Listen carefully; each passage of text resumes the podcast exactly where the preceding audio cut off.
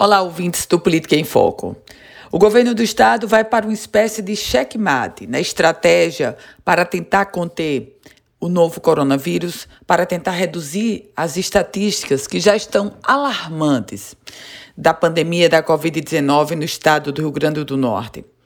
Olha só, a governadora Fátima Bezerra emitiu um novo decreto enrijecendo as regras e, aliás, proibindo a circulação de idosos um outro ponto desse novo decreto é que retira salões de beleza, barbearias e armarinhos da classificação de essenciais e, portanto, esses estabelecimentos voltam a fechar.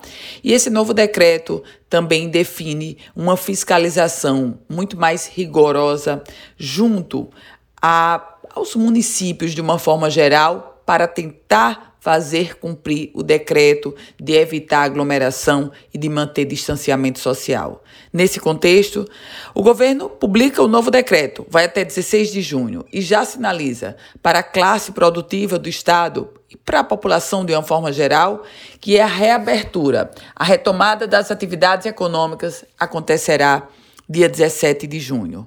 Mas há um aspecto.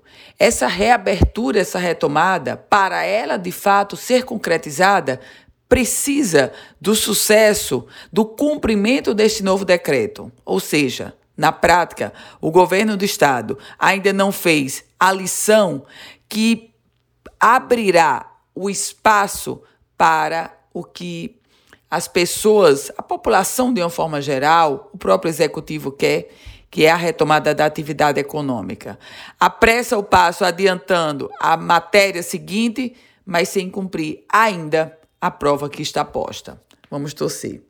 Eu volto com outras informações aqui no Política em Foco com Ana Ruth Dantas.